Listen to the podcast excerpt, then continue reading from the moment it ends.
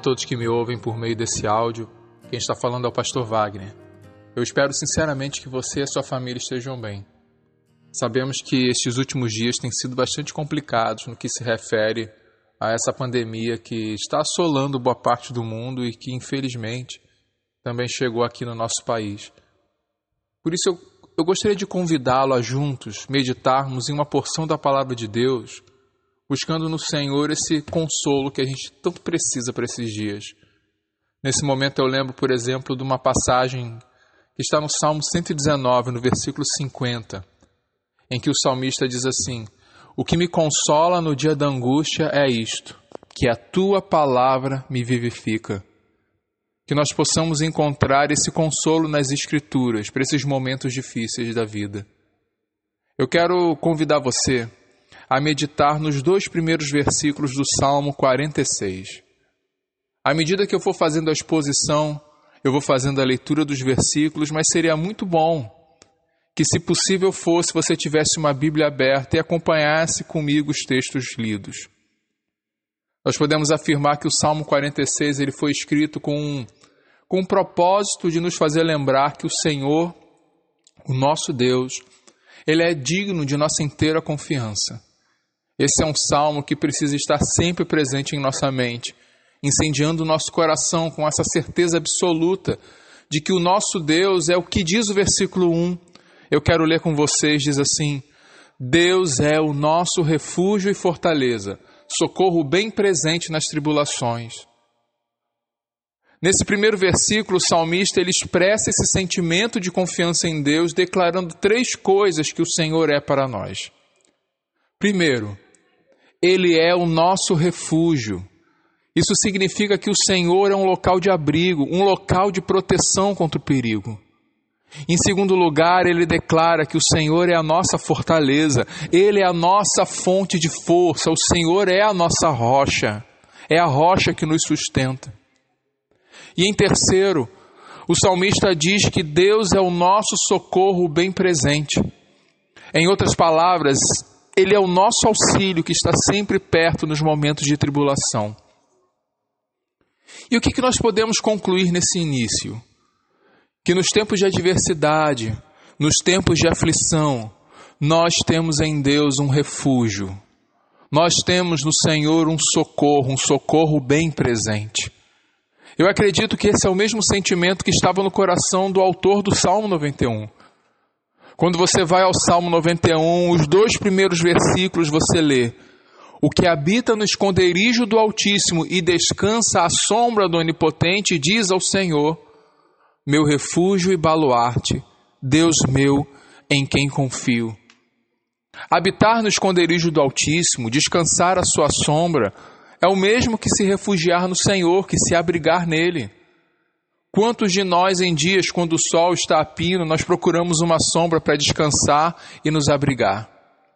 Aqueles que se refugiam em Deus podem levantar os seus olhos e dizer, como disse o salmista no Salmo 91, Tu és o meu refúgio e baluarte, Deus meu, em quem confio. E com essa confiança, Voltando ao Salmo 46, você observa no versículo 2 o salmista declarar: Portanto, não temeremos. Essa é a confiança que precisamos ter e que nos mantém firmes nessas horas de tribulação. Agora, pense nos dias de hoje. Pense mais precisamente nessa questão da pandemia que estamos enfrentando. Assistir aos inúmeros telejornais eles podem servir para nos manter informados sobre os cuidados que nós devemos ter. Mas ao mesmo tempo, esse excesso de informação acaba trazendo um pavor ao nosso coração. E é comum a todo instante nós nos questionarmos, por exemplo, será que existe um local seguro para nos abrigarmos? Será que, mesmo confinados em casa, evitando sair às ruas, estamos totalmente seguros? Como a gente pode escapar de algo que é invisível aos nossos olhos? A gente não consegue enxergar isso. Outra questão que, pelo menos a mim, me preocupa bastante é sobre o cuidado com os nossos entes queridos, com os nossos amigos, com os nossos irmãos. Será que eles estão bem? Será que eles estão protegidos? como eles estarão daqui a uma semana e daqui a um mês, como eles vão ficar. Agora, some isso tudo a instabilidade da economia, as famílias de funcionários autônomos que não sabem como vão trazer renda para o seu lar, a deficiência do nosso sistema de saúde que provavelmente não conseguirá dar conta de todo esse mal. Um rápido olhar sobre isso já é suficiente para nos deixar inquietos. Mas eu quero convidar você a fechar por um momento os seus olhos e acalmar o seu coração com essa verdade. Permita que a palavra de Deus te traga esse consolo. Ouça ela dizer: Deus é o nosso refúgio e fortaleza. Ele é o socorro bem presente nesses tempos de tribulação. Por isso, não temeremos. Eu faço questão de repetir esse versículo 2. Por isso, não temeremos.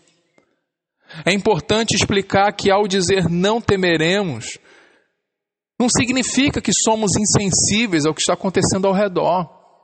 Pensar dessa forma pode nos levar a agir de maneira imprudente, como a gente vê hoje muitas pessoas sendo imprudentes. Não temer está relacionado ao fato de não nos deixarmos ser levados pelo desespero. É entendermos que Deus está no controle de tudo e essa confiança plena no Senhor é capaz de fazer calar essa voz do medo, do pavor que muitas vezes nos sobrevém. Como é que você se encontra nesse momento? Se você se encontra desesperado por tudo isso que está acontecendo, inquieto, preocupado com o que pode vir a acontecer, eu recomendo que você pare por um momento e deixe essas palavras do Salmo 46 penetrarem sua vida e lhe trazerem paz e confiança ao seu coração. Eu sei que não é fácil. O apóstolo Pedro, escrevendo a um grupo de irmãos que estavam sendo perseguidos, os orienta a lançar as suas ansiedades sobre Cristo. Pedro diz assim, em 1 Pedro capítulo 5, no versículo 7, lançando sobre ele, lançando sobre Cristo toda a vossa ansiedade, porque Ele tem cuidado de vós.